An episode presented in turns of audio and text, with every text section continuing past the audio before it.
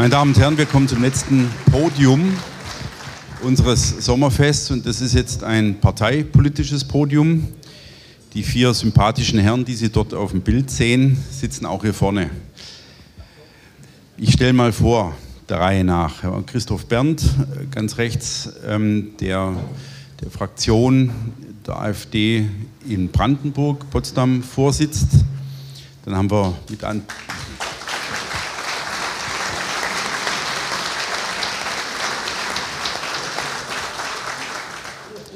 Dann haben wir mit Andreas Lichert, einer der beiden Landessprecher der AfD in Hessen, gleichzeitig Landtagsmitglied.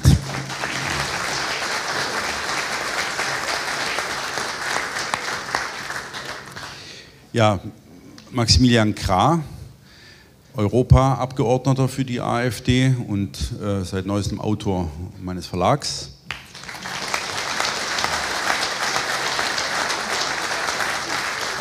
Und muss dazu sagen, in der heißen Phase des Wahlkampfs. Genau.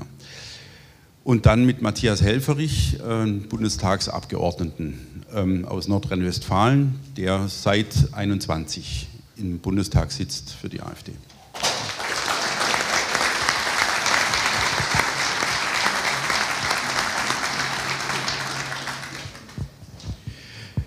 Ja, ich könnte es mir jetzt leicht machen und einfach ähm, pauschal in die Runde fragen, wie weiter mit der AfD. Wir wollen es aber ein klein bisschen konkreter machen. Äh, das Schöne ist ja heute, dass wir alle drei Ebenen versammelt haben, also von Europa über den Bund bis zu den Landtagen. Und dennoch gilt natürlich meine erste Frage, die der Reihe nach auch beantwortet werden kann, ähm, den Umfragewerten, über die wir jetzt in den letzten beiden Tagen schon viel gehört und gesprochen haben, immer kritisch aus meiner Sicht auch gesprochen haben, Chance und Risiko dieser Werte, nochmal wiederholt, bundesweit so bei 21 Prozent in den letzten beiden größeren Umfragen. Und dann haben wir ja diese, ähm, diese, dieses Schockergebnis, muss man sagen, für das Establishment ähm, mit 34 Prozent in Thüringen und Mecklenburg ist jetzt mit 29 Prozent nachgezogen. War ja immer so ein bisschen der kränkelnde Norden der Mitte, aber jetzt sieht das alles ganz stabil aus. Ja, Christoph, fangen wir bei dir an. Wie bewertest du das? Ja, ich will nochmal sagen, in Brandenburg haben wir 28 Prozent und die SPD, die seit über 30 Jahren regiert, derzeit 21 Prozent.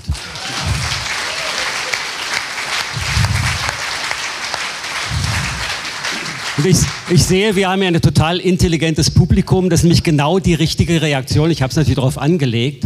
Und ich will nur sagen, das ist auch der Grund, warum ich diese Umfragewerte für wichtig nehme und warum ich mich dagegen wehre, die schlecht zu reden. Wir wissen alle, dass wir Defizite in der AfD haben. Wir haben darüber geredet. Wir können darüber noch stundenlang reden. Jeder, der in einer Partei ist oder Berührung mit der hat, kennt das, weiß das. Wir wissen auch, dass wir in einem Land, in einer Zeit leben, wo wir die letzten Jahre ja fast nur in der Depression waren. Wo man das Gefühl hat, es wird immer mieser, es wird immer schlechter. In Dresden demonstrieren wir seit 2015 und die Städte auch im Osten sind voller Migranten. Unendlich übel, unendlich schlecht. Und jetzt kommen diese Umfragewerte. So seit einigen Wochen, seit einigen Monaten und Woche zu Woche wird ein Prozent draufgelegt, überall. Äh, du hast die Zahlen genannt, Götz. Und das ist großartig. Das würde ich als erstes mal nehmen als eine Ermutigung. Und das vielen Leuten zeigt auch Sonneberg, herzliche Grüße, es ist wirklich möglich, etwas zu ändern. Und dieses dumme Gerede von, wenn Wahlen etwas ändern könnten, wären sie verboten, das, dem kann man jetzt entgegentreten und kann sagen, wir haben gesehen in Sonneberg, wir können andere Mehrheiten schaffen, auch gegen das Kartell aller anderen. Und diese Umfragewerte, die wir haben, mit jedem Prozent sorgen die dafür, dass die Brandmauern gegen die AfD dünner und poröser werden. So, ich, wir können gerne noch auf die Risiken kommen, was das bedeutet, aber erstmal ist es eine Chance und eine Ermutigung und das sollten wir uns nicht kaputt reden lassen, sondern wir sollten es in eine Welt tragen und sagen, Leute, es gibt Grund zur Hoffnung so viel wie seit langem nicht mehr.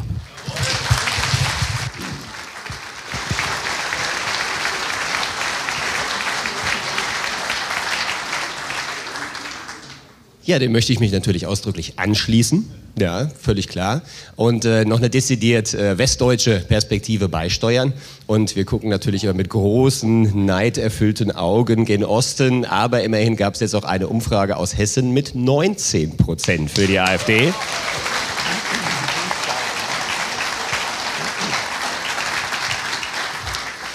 Und ja, dass das vielleicht auch Strohfeuer sein können, haben wir schon gehört und das ist möglicherweise auch tatsächlich so. Aber lassen Sie uns noch mal kurz reflektieren, vor welchem Hintergrund dieser enorme Aufschwung gerade stattfindet. Ja, klar, haben wir viele krisenhafte Phänomene, aber wir haben auch eine Diffamierung der AfD, die ja, was man vielleicht vor wenigen Jahren gar nicht für möglich gehalten hätte, sich immer weiter gesteigert hat. Sie kennen die Diffamierungsstrategien des selbstironisch sogenannten Verfassungsschutzes. Äh, Sie wissen natürlich, äh, wie die Presse äh, mit uns umgeht. Wenn, also, wenn wir nicht Skandale liefern, wird am liebsten gar nicht berichtet, was natürlich bei vielen Bürgern dann auch zu dieser Fehlwahrnehmung führt. Ja, ihr macht ja gar nichts, wo seid ihr denn überhaupt sichtbar und so weiter und so fort. Und trotzdem jetzt diese Umfragen. Und das ähm, schürt bei mir die Hoffnung und auch letzten Endes ja, den, äh, den Mut, dass die Bürger einfach dieses Framing mittlerweile durchschauen, dass sie es satt haben. Natürlich gibt es immer noch viel zu viele, die jeden Abend äh, das Ministerium für Wahrheit anknipsen und die Tagesschau als ihr Guckloch in die Welt betrachten, aber es werden immer weniger und das ist der Grund zur Hoffnung für uns alle.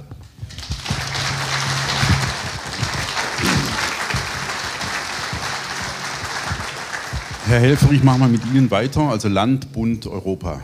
Ja. ja, mir wurde ja vorher schon gesagt, ich soll äh, etwas sticheln und äh, das ähm, sollte soll ich auch tun, weil es wäre ja sonst langweilig, wenn wir jetzt nur Hurrageschrei hätten.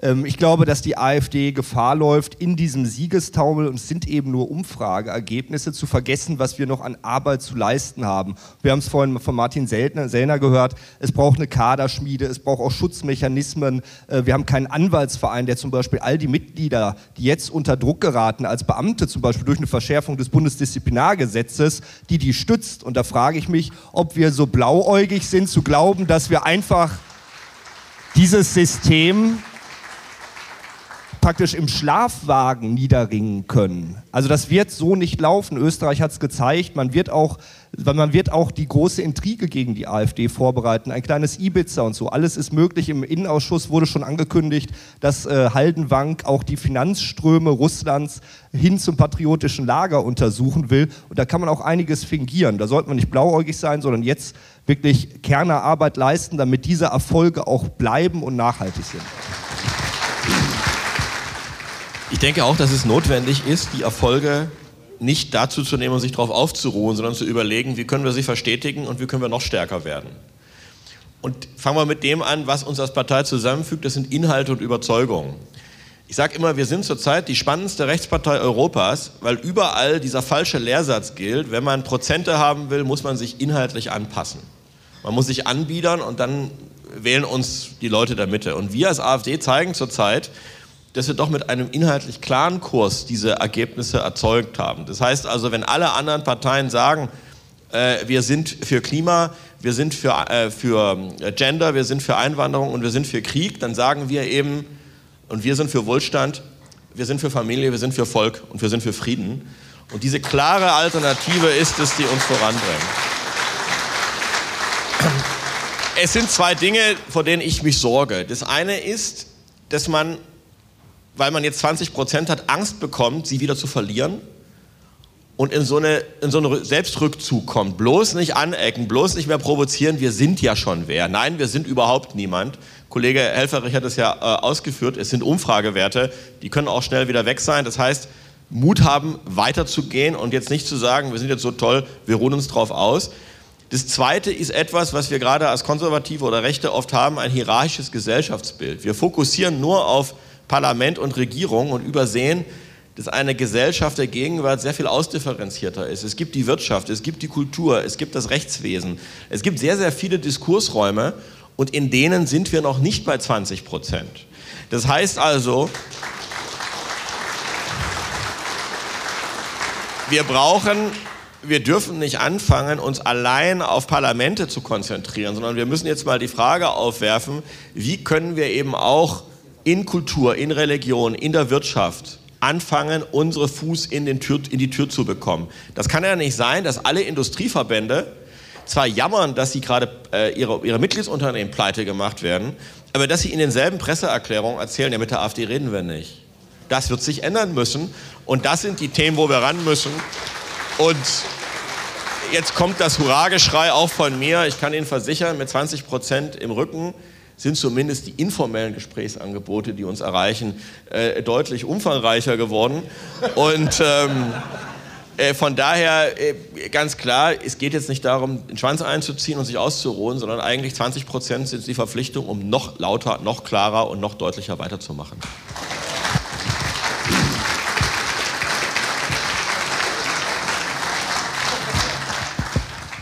So, bevor hier zu viel Hurra aufkommt, ja, dann beteilige ich mich auch gerne beim Wasser in den Wein gießen.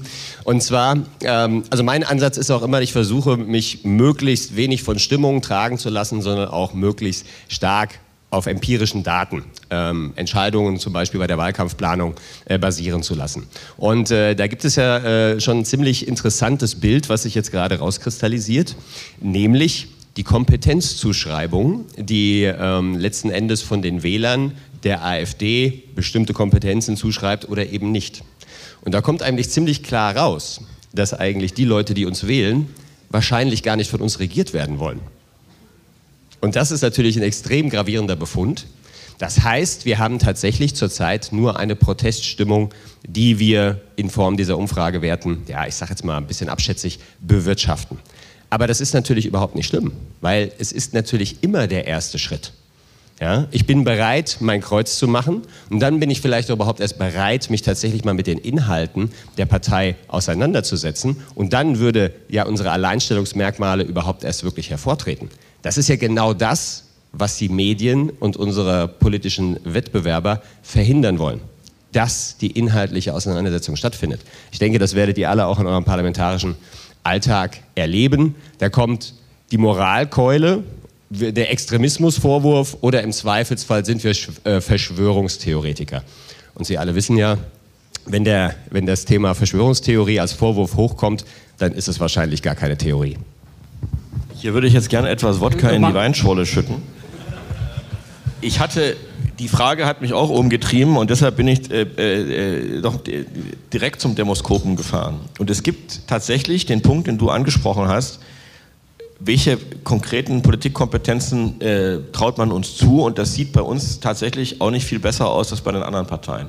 Aber es gibt auch die Umfrage an AfD-Wähler, möchten sie von der AfD regiert werden? Und erstaunlicherweise ist der Anteil der Leute, die uns wählen und von, von uns regiert werden wollen, richtig hoch. Das heißt also, die Leute wollen von uns regiert werden, obwohl sie in der Kompetenzwertung äh, bei uns nicht ankreuzen, dass sie uns für übertrieben kompetent halten. Aber ich wehre mich gegen, den, gegen die Aussage, die Stimmung sei eine reine Proteststimmung. Und ich habe einen anderen Erklärungsansatz dafür, den ich interessanterweise von einem Linken habe. Ich sauge nämlich zurzeit alles auf, was die Linken über uns schreiben, in der Hoffnung, doch mal einen klugen Gedanken zu finden. Und gelegentlich gelingt es. Und es gab einen, der schrieb, es sei wie ein Coming Out. Und er verglich es auch. Und er sagte, die, es, es, gibt unglaublich viele Leute in diesem Land, die, wenn sie in ihre Innenstädte gehen und dann, dann sehen sie da diese eventorientierte Jugendszene und so weiter, die insgeheim denken, das kann doch nicht wahr sein. Es gibt unglaublich viele Leute, die denken, das kann doch nicht wahr sein, wenn sie die nächste Abrechnung bekommen. Aber sie sind so konditioniert in der Vergangenheit, dass sie nach außen den ganzen Unsinn mitmachen. Und der Klassiker ist beim Elternabend, wenn irgendwas gegendert wird, dass keiner der Lehrerin sagt, äh, können Sie nicht nach, nach der Rechtschreibung äh, Elternbriefe schreiben, die Sie unseren Kindern beibringen sollen. Und man hätte jetzt mit dieser 20%-Schallmauer den Punkt erreicht, dass die Leute ihr Coming-out hätten. Das heißt, sie würden sich jetzt hinstellen und sagen, ich sag's jetzt einfach. Sie, er beschrieb das mit, they come out of the closet. Sie kommen aus ihrem Schrank heraus, in den sie sich zurückgezogen haben. Und das Gute ist, Wer einmal rauskommt, wer einmal zu dem steht, dass er keinen Bock auf Multikulti, keinen Bock auf Klimageschwätz, dass er einfach gern mit dem Auto auch mal aus Spaß durch die Gegend röstet und auch 200 fährt. Wer einfach mal Lust hat, auch ganz klar zu sagen, hey, ich bin Deutscher, ich finde mich super damit, ich will hier nicht bunt und vielfältig sein. Wenn der das einmal raus hat und dann trifft er auf Leute, die sagen, hey, geht mir genauso. Die Leute gehen nicht mehr zurück. Deshalb haben wir von den 20 Prozent, 15 Prozent, die sagen, wir wählen AfD, komme da was wolle, das ist Beton.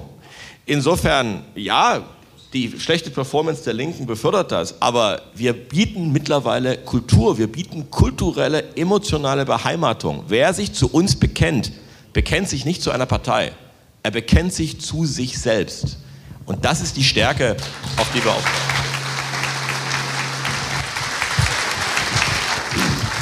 Ja, ich glaube, das, was Max gerade gesagt hat, kann man auf den Punkt bringen. Also die, die Umfragewerte, die wir haben, die ändern eben doch was. Die haben schon was geändert. Die haben die Stimmung im Land geändert und werden die Stimmung weiter ändern. Und das ist ein erster großer Erfolg. Und deswegen gieße ich Wein in das Wasser und widerspreche all diesen jungen, depressiven Männern, die da die uns das schlecht machen wollen. Und dann geht es weiter, dann sage ich, natürlich ist klar, also das, die, die Stimmung zu gibt, ich sehe zwei Punkte, die eine AfD, egal wo sie regiert, ob als Landrat oder als äh, Präsident der EU-Kommission, akut ändern muss. Und über alles Weitere können wir dann noch reden. Das sind zwei Punkte. Und der eine ist erstmal die Atmosphäre zu ändern. Raus aus dieser ekelhaften, depressiven Stimmung und mal Licht zeigen und sagen, es, geht, es gibt die Möglichkeit, was zu verändern. Übrigens sehe ich das auch als ein ganz entscheidendes Element, um diese Frage des Personalproblems zu lösen. Ich glaube, wenn wir irgendwo mal einen Minister oder Ministerpräsidenten oder jemanden haben, dass alle Talente aus dem deutschsprachigen Raum dahin kommen werden. Und dann werden wir auch die Probleme lösen können. Das ist eine Problem, die Atmosphäre ändern. Und das zweite ist natürlich die Migration. Das ist völlig klar. Meiner Ansicht nach die wichtigste Frage, die eine AfD akut behandeln muss, ist die Migrationsfrage. Notoperation. Also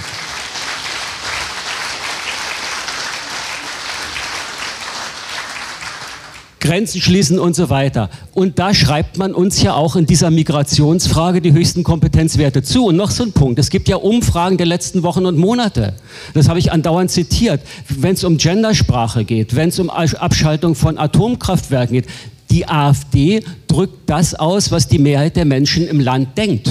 Also die, die Ampel hat den Verstand verloren. Die haben alle den Verstand verloren und das kriegen die Leute, die nicht den Verstand verloren haben, mit. Und wir müssen das einfach nur sagen. Und dann werden wir in den Stand kommen, die ersten zwei Akutmaßnahmen durchzuführen. Migrationspolitik ändern, Grenzen zu, äh, illegale abschieben, kriminelle abschieben. Und dann sehen wir weiter, dann können wir uns den großen Fragen zuwenden, die natürlich äh, dem, Feind im Innern, der wir selber sind, weil wir den Glauben an uns so sehr verloren haben, weil wir das eigene so sehr verachten. Das ist ja die Wurzel dafür, dass wir überhaupt diesen ganzen Irren in der Politik, in den Medien, in der Justiz und überall so viel Raum lassen. Das ist eine Generationenaufgabe. Aber wir müssen die Grundlagen schaffen, diese Aufgabe überhaupt anfassen zu können. Und dafür brauchen wir eben bald Regierungsmacht. Nicht, weil wir es wollen, wir brauchen es, verdammt nochmal, weil wir, weil, ihr habt ja die, äh, wir haben ja gehört, was da die Wirtschaftsweise uns empfiehlt, 1,5 Millionen Unqualifizierte pro Jahr, noch mehr dazu. Das müssen wir schnell angehen.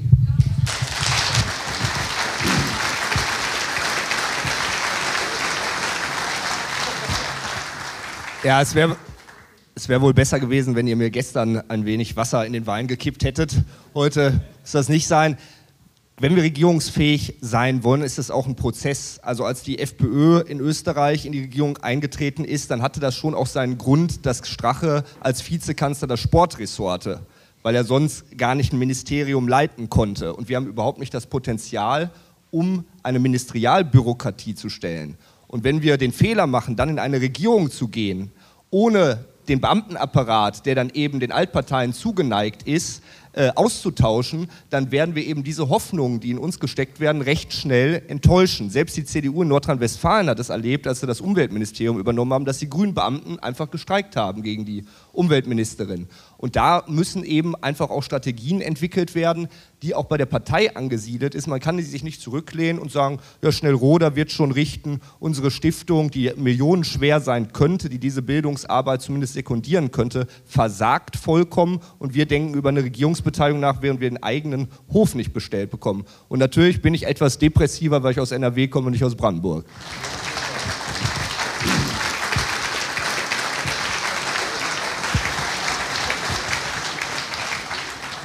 Ja, vor allem der letzte Satz, der erklärt vieles, aber entschuldigt nicht alles. Ne? Also ich äh, muss sagen, Regierungsfähigkeit ja, nein. Ähm, das ist im Grunde genommen zurzeit äh, eine Frage, die wir nicht übermäßig bewirtschaften sollten. Ja, weil das auch bei vielen, glaube ich, ähm, da würden wir selbst gewissermaßen unser, unseren Anspruch auch ein Stück weit äh, runterschrauben, wenn wir so tun, als wäre Einfluss auf die Regierung nur aus der Regierung heraus möglich. Ich glaube nicht, dass das so ist.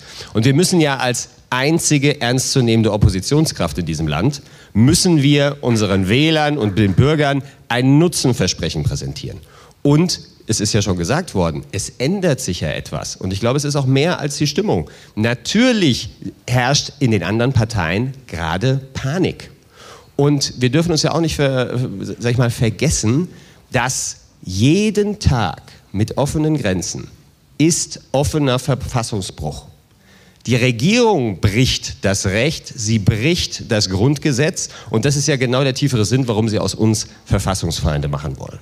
Und dieses Argument, das verfängt, glaube ich, bei immer mehr Bürgern und wird sicherlich auch dazu führen, dass die Regierungspartei ihr, oder Regierungsparteien ihre Position verändern müssen. Und erinnern wir uns zum Beispiel mal an Dänemark. In Dänemark ist eine extrem restriktive Einwanderungspolitik durch die Sozialdemokratie vorangetrieben worden.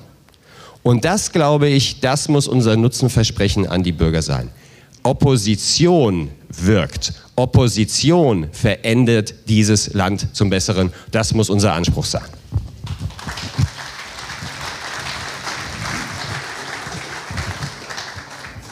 Wir haben das ja auch ähm, in Texten und so weiter versucht, auf Begriffe zu bringen, worauf es jetzt ankommt. Und die beiden Begriffe sind äh, diese Bekenntnislust, die die Leute ergreifen soll, also dass es Freude macht, sich zu bekennen dazu, dass man aus dem Schrank äh, gestiegen ist.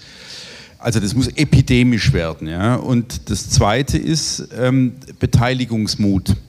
Und das ist aus meiner Sicht ähm, das größere Problem im Moment noch. Also dass wir äh, Kompetenz in die Partei reintragen müssen aber dieser, Bekennt, dieser Beteiligungsmut bei Leuten, die 50 äh, sind, 60 sind, wirklich Erfahrung damit haben, was es heißt, ein komplexes Land mitzusteuern auf, irgendeinem, auf irgendeiner Position, dass äh, dieser Beteiligungsmut noch nicht da ist. Und ähm, das bringt mich jetzt zum nächsten Thema, dieser Frage, die ich vorhin mit Zellner auch schon anriss, warum es denn rund um Leute wie Hans-Georg Maaßen, rund um Leute wie äh, Markus Krall, rund um Leute, die Tichy heißen, auch ein bisschen Kontrafunk und so weiter, ähm, welche gibt, die denken, dass es jetzt immer noch so etwas wie ein Zwischenglied zwischen Union und AfD bräuchte, damit die Sache endlich wählbar wird und dass es endlich zu so etwas wie Beteiligungsmut äh, der Bürgerlichen käme. Frage 1, wie groß ist die Gefahr? Frage 2, warum sind die Leute so? Also die Gefahr halte ich insofern für überschaubar, als dass sich dieses Milieu vor allen Dingen selbst überschätzt. Ja, äh, für die Europawahl hätten wir vielleicht die Gefahr, dass sie ein halbes Prozent oder 0,8 bekommen. Das heißt, wir reden da von einem Sitz, der uns abhanden käme. Insofern sage ich immer, die Gefahr ist so groß, wie dass man sich einen schönen Fußpilz einhandelt. Äh, das ist unangenehm, aber das wird uns nicht stoppen. Die Frage, warum sind die Leute so, hat etwas damit zu tun, dass sie natürlich zurück wollen zu ihren goldenen Zeiten. Das heißt, diese Leute sagen ja ganz offen, wir wollen zurück in die Bundesrepublik von 1980. Und das garnieren, gibt Interviews von Maaßen mit Schuler, da sagt er zweimal, er möchte doch einfach nur zurück in die Bundesrepublik von 1978, sagt er sogar, also vor Kohl. Ähm, und dann, dann deshalb auch diese, diese typischen Reflexe, die man in der Bundesrepublik als studierter, gerade Jurist, aufgesogen hat. Das erste ist, man verwechselt permanent Politik äh, mit, mit Recht. Es gibt in der alten Bundesrepublik keinen Begriff des Politischen. Warum? Die große Freund-Feind-Frage hatten die Westalliierten übernommen und die sekundären Fragen hat man alle an die Juristen nach Karlsruhe abgegeben. Man hat nämlich einfach gesagt, ja, wenn, es für die Politiker zu schwer ist, sollen es doch die Richter entscheiden. Und das Ergebnis ist, dass Politik heruntergesunken ist zu so einer Art Kommunikationsshow, womit man dann auch als Kevin Kühnert halt Spitzenpolitiker werden kann. Und ich habe das noch bei jungen Unionsseminaren gelernt. Politik ist Kommunikation. Das ist aber falsch. Und die Leute kommen jetzt, das sind ja meist so Herren um die 60 mit einer sehr erfolgreichen bundesrepublikanischen Karriere. Und sie wollen tatsächlich zurück in diese Zeit mit den Denkschablonen dieser Zeit und mit den Methoden dieser Zeit. Und deshalb gehen sie auf einen existenziellen Kulturkampf nicht damit zu, dass sie sagen, wir haben unsere eigenen Überzeugungen und Werte und gehen in die Argumentation herein, sondern sie sagen, wir verweigern die Argumentation durch den Begriff des gesunden Menschenverstandes, aber welcher gesunde Menschenverstand, wenn wir uns noch nicht mal über die Zahl der Geschlechter einigen können? Und statt einer inhaltlichen Debatte machen sie eine rechtliche Frage draus. Das ist immer, wenn jemand von der Rechtsstaat, der Rechtsstaat, der Rechtsstaat ruft, dann möchte er statt zu streiten ein Verfahren benutzen. Und das sind die großen inhaltlichen Fehler und deshalb scheitern diese Leute immer. Aber sie scheitern, indem sie durchaus immer noch Leute, die uns zugeneigt sind, mit hinter die Fichte nehmen, weil sie halt so eine schöne Goldrandbrille haben oder dreiteilige Anzüge tragen. Und von daher, wir müssen auf die Gefahr hinweisen, sie ist aber nicht wirklich groß. Ja.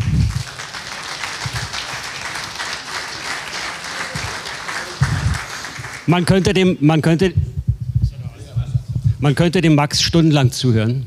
Das ist wunderbar. Äh, aber ich würde trotzdem noch eine andere Begründung geben oder die ich, die ich für wichtiger halte.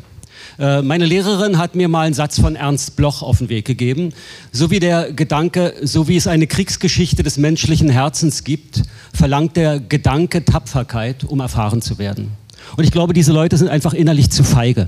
Sie ziehen nicht die innerliche Konsequenz. Das kann man gerne Sonntag für Sonntag in diesen großartigen ähm, Kontrafunk hören, wenn der wunderbare Burkhard Müller-Ulrich seinen Gesprächspartnern regelmäßig um 30 bis 40 Jahre voraus sind, die sich immer noch wundern, dass die FAZ schreibt, wie die FAZ schreibt und dass die CDU im Grunde äh, Migrationspolitik macht, die man sich gar nicht erklären kann. Und diese Leute holt der, der arme Mensch sich immer wieder ins Studio und muss mit denen reden. Furchtbar.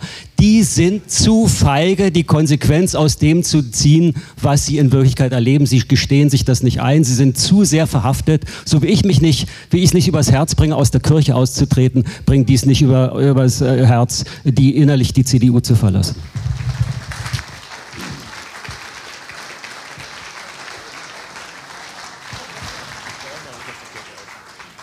Ähm, die Frage ist, ob wir nicht auch diesen Typus innerhalb der AfD haben. Und ähm, das würde ich jetzt nicht sagen, aber es gibt sie schon auch und aufgrund dieser Umfrageergebnisse bleiben sicherlich auch einige bei uns, die sich an das gute Leben des Mandats gewöhnt haben und auch eingerichtet haben in diesem äh, Parlamentspatriotismus, der ja nicht mit so vielen Entbehrungen verbunden ist, wie es vielleicht das politische Vorfeld oder wirkliche Aktivisten, JAler etc. in Kauf nehmen müssen, die nicht von der Partei leben. Und ja, äh, da würde ich mir wünschen, dass wir uns, bevor wir uns mit Hans-Georg Maaßen auseinandersetzen, vielleicht auch diese mal in den Fokus nehmen.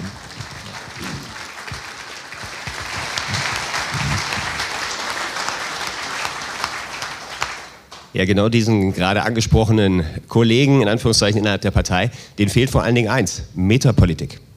Ja, das sage ich jetzt nicht nur als Werbeblock für das IFS, sondern wirklich auch aus tiefster Überzeugung.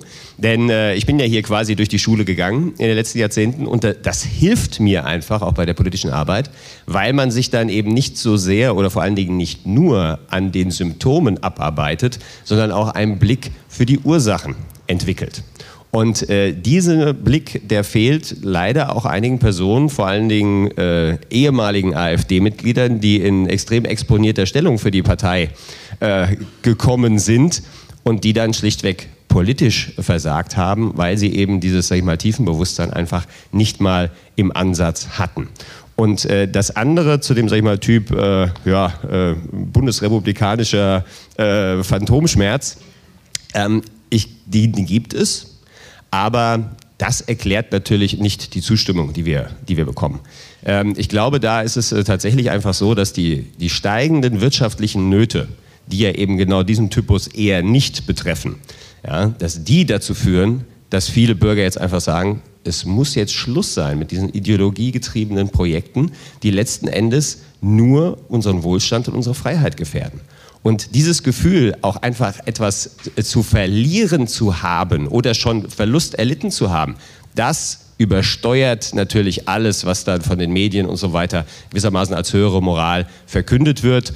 Und äh, insofern bitte mich da nicht falsch verstehen. Wie gesagt, ich habe überhaupt nichts ähm, dagegen, dass wir jetzt auch auf dieser Protestwelle reiten, weil es ist die Voraussetzung für mehr. Und insofern ist man ja fast schon ein bisschen zum Zynismus verurteilt als AfD-Politiker, so nach dem Motto, je schlimmer, desto besser. Das können wir uns als AfD-Politiker nicht erlauben und schon gar nicht als deutsche Bürger. Dagegen müssen wir kämpfen, das ist klar.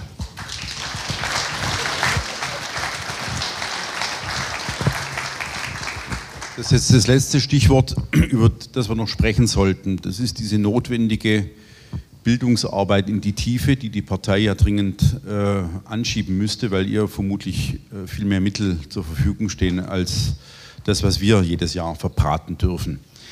Ähm, wir machen es aber seit 23 Jahren, dieses Seminar, und ich habe mit Lennart mal zusammengezählt, dass es also mittlerweile um die 3000 junge Akademiker oder Studenten sind, die hier durch die Akademien durchgegangen sind. Das sind ja jetzt keine aufeinander aufbauenden Kurse oder Studiengänge, das wissen Sie. Wir haben, glaube ich, einmal versucht, uns an eine Universität anzuflanschen und diese Akademien als Blockseminare mit gültigem Studienschein zu verkaufen. Aber das hat natürlich genau drei Minuten gedauert, bis irgendwann auf auf, auf den Trichter kam, dass das keine gute Idee ist. So, was tut die Partei, was tun die Länder, was tut der Bund, was tut Europa ganz konkret, um diese fast Unzahl an Mitarbeitern vorzubereiten, auszubilden, die notwendig werden, auf allen Ebenen? Und was tut sie, um weltanschaulich, ideologisch diese Grundierung zu stiften und zu fördern. Fangen wir bei den Ländern an. Sie tut zu wenig erstmal, das kann man schon mal sagen, äh, überall. Viel zu wenig. Äh, weil, und das liegt hauptsächlich daran, dass ich denke, in vielen in der Partei das Problem in seiner Tiefe gar nicht bewusst ist. Also wenn ich vorhin gesagt habe, wir brauchen Regierungsmacht, damit wir schnell zum Beispiel in der Migration was tun können, dann ist mir schon bewusst, dass Regierungsmacht eine ganz leichte Übung ist und dass die Regierungsmacht die Verhältnisse im Land nicht nicht ändert. Ihr habt ja davon gesprochen, Max Kra sagt das so schön, die Diskursräume, die vielen in den Diskursräumen, wo wir noch keinen Einfluss haben, es ist völlig klar, da müssen wir viel, viel stärker werden. Das ist vielen in der Partei nicht bewusst. Was können wir tun? Jetzt, also ich, ich leide zum Beispiel darunter, dass die AfD noch keine ordentliche große Immobilie hat, nach so vielen Jahren keinen ordentlichen Sender hat, äh, wo, wir, äh, wo wir wirken können. Das ist mir unfassbar. Wir haben doch vor fünf Jahren oder wann dieses Erbe bekommen oder war es zehn Jahre, ich weiß es nicht, dieses Millionenerbe. Was ist daraus geworden? Wo ist die Immobilie? So. Was wir jetzt konkret tun können, wir als kleine Fraktion. Erstens will ich sagen, diese Arbeit in diesen Parlamenten, wo wir ja, wo ja alles das, was wir machen, abgelehnt wird, weil es von uns kommt ist ja, könnte man ja als total frustrierend äh, verbinden und trotzdem machen wir es, weil natürlich der Deutsche macht eine Sache um ihrer selbst willen zum einen, aber vor allem qualifizieren wir uns auch damit. Also wir lernen und wir nutzen das auch. Wir haben ja einen sehr, Alf, wo ist er denn, äh, einen parlamentarischen Geschäftsführer, der Lehrer ist und der auch dafür sorgt, dass die Dinge, Dennis Holoch, dass die Dinge bei uns möglichst gut gemacht werden und möglichst qualifiziert werden. Wir haben auch einen, äh, Grundsatzreferenten, der ein Akademiker ist und IFS nahesteht, äh, der dafür sorgt, dass die Qualität möglichst gut ist. Also das ist in der täglichen Arbeit der Versuch, die Qualität zu erhöhen. Darüber hinaus haben viele unserer Abgeordneten, das immerhin so viel Denken gibt es dann in Brandenburg schon, ihre Wahlkreisbüros so ausgestaltet, dass man da Treffen machen kann, dass man da Lesungen machen kann, Diskussionen machen kann, also so ein bisschen so, so äh, Mini-Format von Schnellroder, ganz, ganz klein bisschen. Wir haben es ja auch in Cottbus versucht, da haben wir einen kleinen Laden, das müsste noch größer werden, da müsste die AfD noch hinterherstehen, äh, noch, noch nicht sich mehr einsetzen. Dafür braucht man dann aber auch Mehrheiten in den Landesvorständen und im Bundesvorstand, die ein Bewusstsein dafür haben und das dann auch machen wollen. So, und dann, ja, und auch, und da kann ich sagen, daran arbeiten wir auch in Brandenburg. Und dann geht es einfach darum, bei der Auswahl, also wirklich Leute auszuwählen äh, und zu fördern, die den Willen haben, wirklich die Dinge grundlegend zu ändern.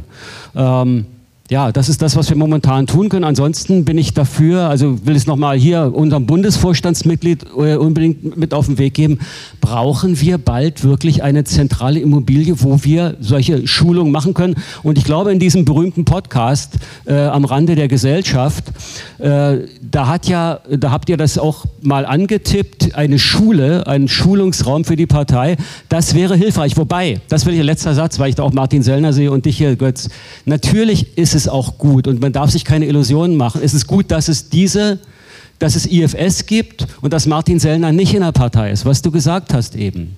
Weil die Partei über kurz oder lang immer zum Selbstzweck werden wird. Die oligarchisiert sich, dann gibt es diese Bürokratie, die an ihre Machterhaltung denkt. Die AfD ist noch nicht so weit, aber sie wird den Weg allen Fleisches gehen.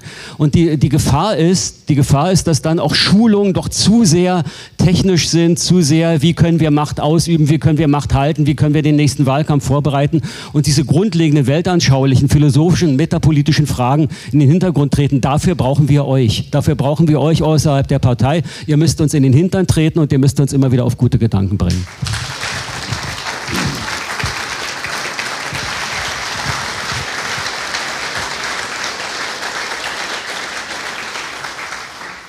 Ja, es ist immer undankbar, nach so einem flammenden Plädoyer sprechen zu müssen, aber ich versuche es trotzdem. Das Vorrecht der Jugend. genau, also äh, ich wollte auch da wieder mal eine spezifisch westdeutsche Perspektive beisteuern, weil die viele der Defizite, glaube ich, schlichthaltig erklären kann. Und zwar Personal. Personal. Geld ist nicht die wesentliche Restriktion unserer Arbeit. Ist es auch, gerade in Hessen, weil wir gerade unfassbare Summen ähm, in die Verteidigung äh, gegen den Verfassungsschutz äh, investieren müssen. Das kann man natürlich in Frage stellen. Aber ganz ehrlich, wenn wir äh, das Vertrauen in äh, Justiz und Rechtsstaatlichkeit verloren haben, dann können wir uns sowieso hier alles schenken. Dann, braucht, dann macht der Parlamentarismus auch gar keinen Sinn mehr. Und an diesem Punkt sind wir nicht. Wir haben uns als Partei für den parlamentarischen Weg entschieden und da müssen wir auch das Instrumentarium, und dazu gehört eben vor allen Dingen auch das rechtsstaatliche Instrumentarium, nach Kräften ausschöpfen. Da bin ich fest davon überzeugt. So, aber jetzt, worauf ich hinaus will, wir haben eine unglaubliche Ämterhäufung. Also Landesvorstand, äh, Landtagsfraktion, dann haben wir alle noch Kreisvorstände und die Arbeit, die jetzt auch geleistet werden müsste, um gewissermaßen über das politische, parlamentarische Kerngeschäft hinaus ja, zu arbeiten, das, das geht technisch fast gar nicht, zumindest nicht mit äh, der Werf, die dieses Thema eigentlich verdient hätte. Und äh, insofern, äh, ja, fragen Sie sich selbst, was tun Sie? Ja, und äh, wir brauchen vor allen Dingen nicht nur Mitglieder, sondern aktive Mitglieder. Und ich glaube, wenn man aus den zehn Jahren AfD eine Lektion äh, doch mitnehmen kann, dann die, dass es sich lohnt, dass es sich lohnt. Deswegen haben wir doch jetzt diese Zustimmung im Volk. Und insofern äh, ja, möchte ich wirklich Appetit machen, ähm, sei es im vorpolitischen Raum, im IFS oder in sonstigem aktivistischen ähm, Formaten, aber eben auch in der Partei. Kann man etwas für unser Land tun? Und da bitte, bitte nehmen Sie den Appell mit.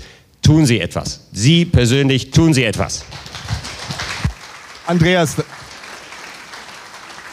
das ist jetzt aber auch ein bisschen Verantwortungsdiffusion, weil äh, Hans-Christoph Berndt hat es zu Recht gesagt, wir, wir, es gibt einfach Projekte, die essentiell wären. Eine Altpartei würde es sich einfach nicht erlauben, in diesen Zeiten 25 Millionen Euro auf dem Konto liegen zu lassen. Da wären schon längst Immobilien angeschafft. Da wäre schon längst eine funktionsfähige Stiftung errichtet. Wenn wir wirklich sagen, dass sich auch aufgrund der Migration das Zeitfenster, wo wir als autochtone Deutsche und äh, als liebgewonnene Einheimische mit Migrationshintergrund, wie Roger Beckham das sagen würde, noch die Möglichkeit haben, was zu ändern. Und wenn diese ethnische Wahl uns auch unseren Erfolg langfristig bedroht, gerade in, in Westdeutschland, dann haben wir doch eigentlich nicht mehr die Zeit, darüber zu reden, was man mal machen könnte und so. Also Meuthen ist weg. Der, wir haben den besten Bundesvorstand aller Zeiten. Wann fängst du endlich an, Maximilian? Also, wir haben zunächst mal jetzt äh, einen Schulungskurs aufgelegt, tatsächlich für Mitarbeiter äh, unter äh, Vorsitz von Roland Hartwig. Allein, dass das der Vorstand machen muss, beweist, dass etwas schief läuft, weil das ist Stiftungsaufgabe.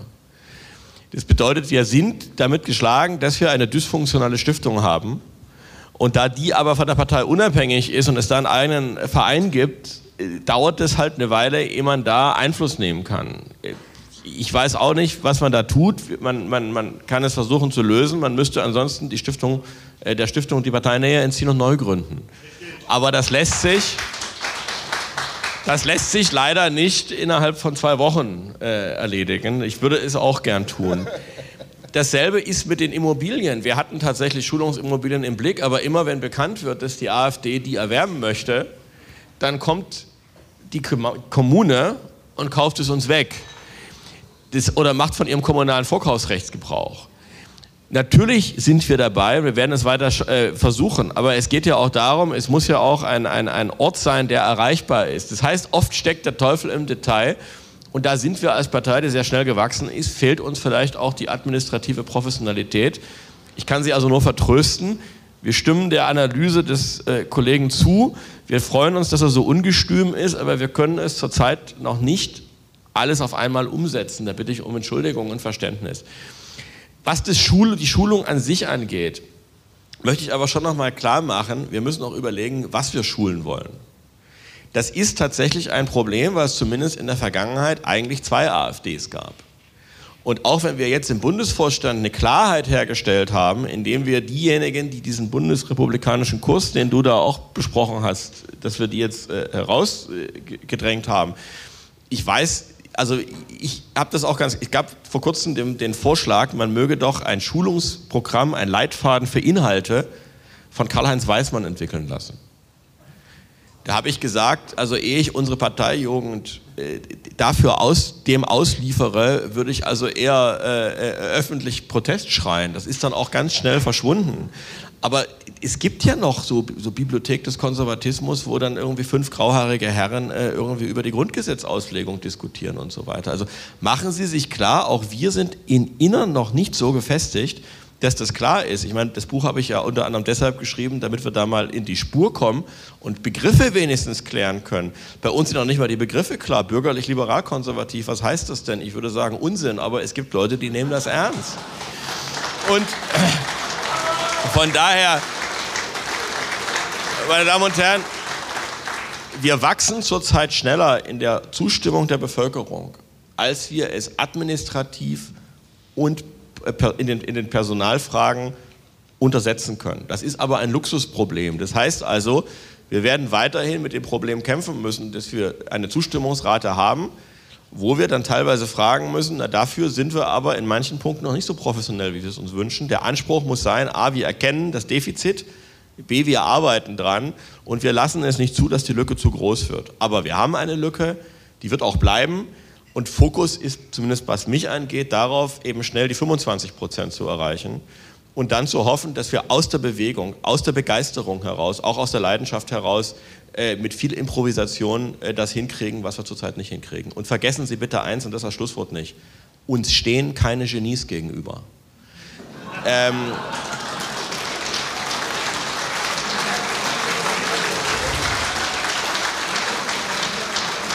also der, der, der, Gegner heißt Ricarda Lang. Und äh, von daher, ja, wir müssten besser sein, aber hin und wieder reicht selbst so, wie wir sind, um gegen diese Leute zu gewinnen. Und von daher mehr Optimismus bitte.